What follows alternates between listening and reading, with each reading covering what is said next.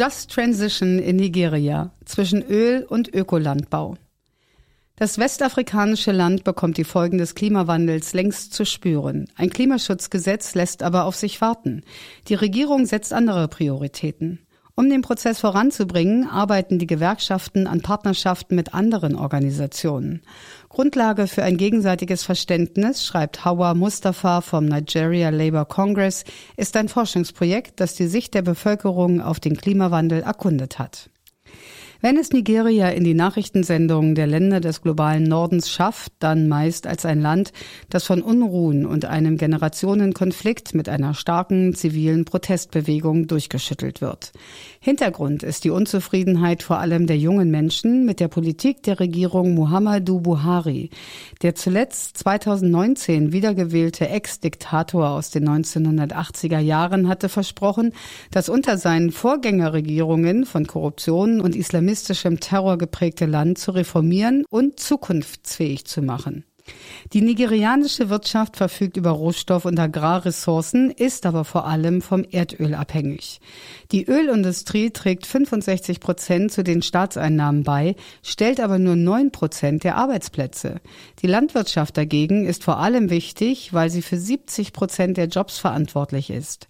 Da Nigeria mit seinen 200 Millionen EinwohnerInnen das größte afrikanische Land ist, spielt die Art und Weise, wie es mit seinen Ressourcen umgeht und den Transformationsprozess gestaltet, eine große Rolle in der Region Westafrika und vermutlich auch darüber hinaus. Die nigerianische Verfassung sieht den Staat in der grundlegenden Verantwortung, die Umwelt zu bewahren und ihren Zustand zu verbessern, sowie Wasser, Luft und Land, Wälder und Natur Nigerias zu schützen. Das Land hat sich zur Einhaltung des Klimaschutzabkommens von Paris verpflichtet. Seine Klimapolitik ist darauf ausgerichtet, eine wachstumsorientierte, aber CO2-arme Entwicklung und eine klimaresiliente Gesellschaft zu fördern.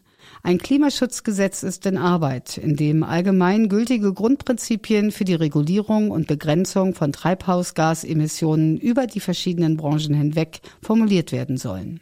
Der soziale Dialog zum Klimawandel ist fest etabliert. Die Gewerkschaften unter dem Dachverband Nigeria Labour Congress sehen sich in einer zentralen Rolle, wenn es um den Klimaschutz geht und arbeiten an strategischen Partnerschaften mit zivilgesellschaftlichen Organisationen. Sie wollen erreichen, dass das Klimaschutzgesetz neben dem Umweltschutz auch menschenwürdige Arbeit beinhaltet, damit die Transformation sowohl für die Beschäftigten als auch für die Gemeinschaft gerecht gestaltet wird. Forschungsprojekt Just Transition in den wichtigen Industrien. Kritische Leitfragen dabei lauten, wie stellen wir sicher, dass uns ein Übergang weg von der Abhängigkeit von fossilen Brennstoffen hin zu einer saubereren Umwelt, menschenwürdigeren Jobs und sichereren Kommunen in Nigeria führt?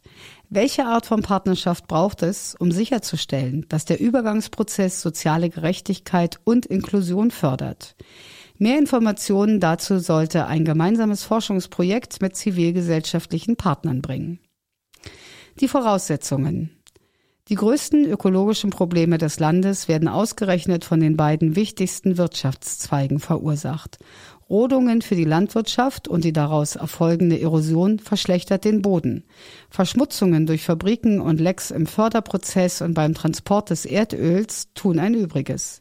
Die wichtigsten sozialen Fragen betreffen Arbeitsschutz, Kinderarbeit, Ungleichheit, Armut. 86 Prozent der Bevölkerung lebt unterhalb der Armutsgrenze sowie kommunale Konflikte. Das Projekt. Ziel des Projekts war es herauszufinden, welche konkreten Interessen der Beschäftigten, der Agrar- und der Ölindustrie und der Kommunen bei der Entwicklung einer Strategie für einen gerechten Übergang berücksichtigt werden müssen. Grundlage dafür war eine groß angelegte Befragung. Dabei wurde deutlich, dass die globale Erwärmung in der Landwirtschaft längst die Alltagserfahrung bestimmt. Temperaturextreme, Hitzewellen und geringe Niederschlagsmengen beeinflussen sowohl den Agrarkreislauf als auch die Fruchtbarkeit des Bodens und haben die Wasserflächen schrumpfen lassen. Alles zusammen beeinträchtigt seit Jahren die Ernteerträge. Innerhalb der Ölindustrie sind die Folgen des Klimawandels deutlich weniger spürbar. Ein Teil der Kommunen und viele Beschäftigte sehen keinen Zusammenhang zwischen der Erdöl- und Erdgasförderung und der globalen Erwärmung. Sie halten die von zivilgesellschaftlichen Organisationen vorangetriebene Kampagne Leaving the Oil in the Soil, lasst das Öl im Boden, für einen Trick, um ihnen die Nutzung ihres gottgegebenen Reichtums zu verwehren. Wenn es schon eine Transformation geben soll, stimmen sie eher für sauberere und zugänglichere Fördermethoden. Es gibt jedoch einen Konsens darüber, dass der Klimawandel so angegangen werden muss, dass Arbeitsplätze, Umwelt und natürliche Lebensgrundlagen gesichert werden. Transformationsziele in der Landwirtschaft. Die wichtigsten Ziele bei der Transformation der Landwirtschaft sind Ernährungssicherheit, Landbesitz und Zugang zu alternativen Energiequellen. Große Agrarbetriebe führen mit staatlicher Förderung klimasmarte Landwirtschaftspraktiken und das integrierte Landwirtschaftssystem Songhai ein. Beschäftigte der Agrarwirtschaft werden darin geschult, Bioenergie zu produzieren und zu nutzen, sowie Abfall, Tierfutter und Düngemittel zu recyceln. Kläranlagen bereiten Wasser für die Bewässerung in Landwirtschaftsbetrieben und für den Bedarf in Haushalten und Landwirtschaft wieder auf. Die Arbeitgeber zahlen Schulungen und Umschulungen für neue Technologien. Manche Beschäftigte ergreifen auch selbst die Initiative und bilden sich persönlich weiter, um so auf dem Arbeitsmarkt der Zukunft wettbewerbsfähiger zu sein. Kleinbetriebe verwenden organischen Dünger und setzen auf Mischkulturen. Auch hier müssen Modernisierungen und bessere Lagermöglichkeiten unterstützt werden. Außerdem brauchen sie einen Marktzugang, der es ihnen ermöglicht, an der Wertschöpfungskette angemessen zu partizipieren. Skepsis bei Beschäftigten in der Ölbranche. Die Skepsis der Beschäftigten gegenüber den anstehenden Veränderungen resultiert vor allem aus der Angst vor dem Verlust des Jobs oder der von den Beschäftigten der Rohstoffindustrie genossenen Privilegien. Erschwerend dürfte hinzukommen, dass die vielen Jahrzehnte achtloser Öl- und Gasförderung mit der Zerstörung der natürlichen Lebensgrundlagen Zweifel an der Aufrichtigkeit der Ölfirmen erweckt hat. Um die Beschäftigten der Ölindustrie mitzunehmen, ist es deshalb besonders wichtig, dass die zu erwartenden neuen Arbeitsplätze ein adäquater Ersatz für ihre derzeitigen Arbeitsplätze sind. Der Prozess von Kompensationszahlungen sowie die Kosten für den Erwerb neuer Fertigkeiten und neuer Arbeitsplätze müssen transparent und inklusiv sein. Wir dürfen nicht von Öl und Gas allein abhängen, bedeutet, dass die Gesellschaft bereit ist für einen Energiemix und ihm positiv gegenübersteht. Das Streben nach einer sauberen und gesunden Umwelt darf dabei allerdings nicht auf dem Spiel stehen. Neue Beschäftigung muss gute Arbeit sein. Auch wenn Schulungen und Kompetenzerwerb in der Just Transition eine wichtige Rolle spielen, muss die Priorität der Gewerkschaften ganz klar bei der Fragestellung rund um mögliche Arbeitsplatzverluste und Entlassungen liegen. Sie müssen für angemessene Entschädigungen kämpfen, für Altersvorsorge und Abfindungen für alle von Arbeitsplatzverlust betroffenen Beschäftigten. Beschäftigte, die den Arbeitsplatz wechseln, müssen sicher sein, dass sie dort auch menschenwürdig arbeiten können. Ein alternatives Angebot an Arbeitsplätzen könnte sich in Schifffahrt oder Tourismus, in der Kautschuk, Palmöl, Kalkstein und Stahlindustrie, in Fischerei, Geflügelbetrieben oder Viehhaltung auftun. Entscheidend für Beschäftigte und Kommunen ist jedoch, dass der gerechte Übergang nicht plötzlich stattfindet und auch nicht beginnen soll, ehe ein entsprechendes Gesetz in Kraft tritt, das die Interessen der Beschäftigten im Übergangsprozess angemessen schützt. Kein Randaspekt, Gendergerechtigkeit. In Nigeria sind patriarchale Strukturen noch stark verwurzelt. Frauen sind selten in Berufen zu finden, die mit technischen und schweren Aktivitäten zu tun haben. Stattdessen stellen sie 60 Prozent der landwirtschaftlichen Arbeitskräfte. Ihre Arbeit besteht dort oft aus Unkrautjäten, Ernten, Schneiden, Putzen, Kochen sowie einfachen Verwaltungsaufgaben. Ein gerechter Übergang würde bedingen, dass diese Geschlechterrealität schon bei der Strategieentwicklung mitgedacht wird. Internationale Solidarität für einen gerechten Übergang. Die Arbeit an dem Projekt hat Gewerkschaften, zivilgesellschaftlichen Organisationen und Kommunen zu einem besseren gegenseitigen Verständnis der unterschiedlichen Arbeitsmethoden, Leitprinzipien und Aufträge verholfen. Die vielleicht wichtigste Erfahrung der Partnerschaft war, dass ein Teil der Gewerkschaften Nigerias dem Klimawandel und dem gerechten Übergang erst noch eine Vorrangstellung einräumen müssen.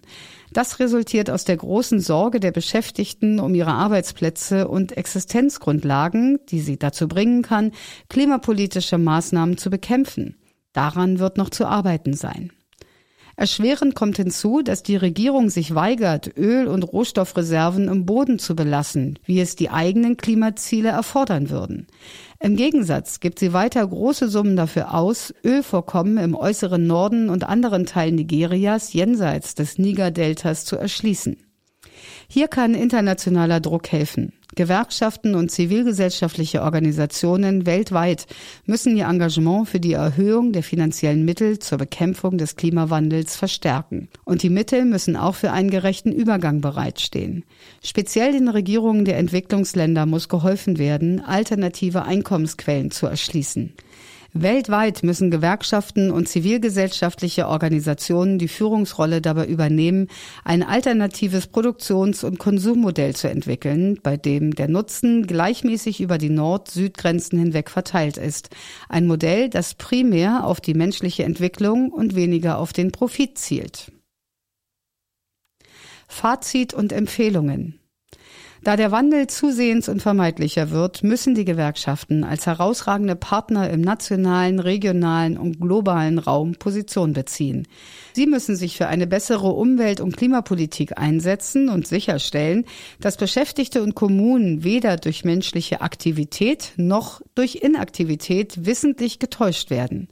Die Gewerkschaften müssen sich dem Prozess des gerechten Übergangs noch deutlicher stellen, um angemessene Leistungspakete für den Fall von Kündigungen auszuhalten auszuhandeln und um andererseits Beschäftigte zu einem Neuarbeit von Fähigkeiten zu ermutigen. Empfehlungen. Bedarf an kontinuierlichen Forschungslehrgängen für die Weitergabe des Wissens über Klimawandel und den gerechten Übergang. Weltweite Kampagne zur Erweiterung des Begriffs Arbeitnehmerrechte im Rahmen des gerechten Übergangs und sozialer Sicherung. Die Partnerschaft von zivilgesellschaftlichen Organisationen und Gewerkschaften in Nigeria sollte ebenso die Interessenvertretung und Einflussnahme auf Legislative und Exekutive ausbauen, wie auch die Rechte von Beschäftigten zu einer effektiven Teilhabe am Prozess des gerechten Übergangs stärken. Das war ein Beitrag von Haue Mustafa, Wirtschafts- und Politikwissenschaftlerin. Sie ist spezialisiert auf die Themen Entwicklungspolitik, Gender, Klimawandel, soziale Sicherung und Arbeit. Derzeit koordiniert sie das Programm Climate Change and Just Transition des nigerianischen Gewerkschaftsdachverbandes Nigeria Labour Congress. Der Artikel erschien in der Broschüre Transformation weltweit für gute Arbeit im digitalen und ökologischen Wandel. Mehr Informationen auf www.gute-arbeit-weltweit.de gefördert von Engagement Global mit Mitteln des Bundesministeriums für wirtschaftliche Zusammenarbeit und Entwicklung.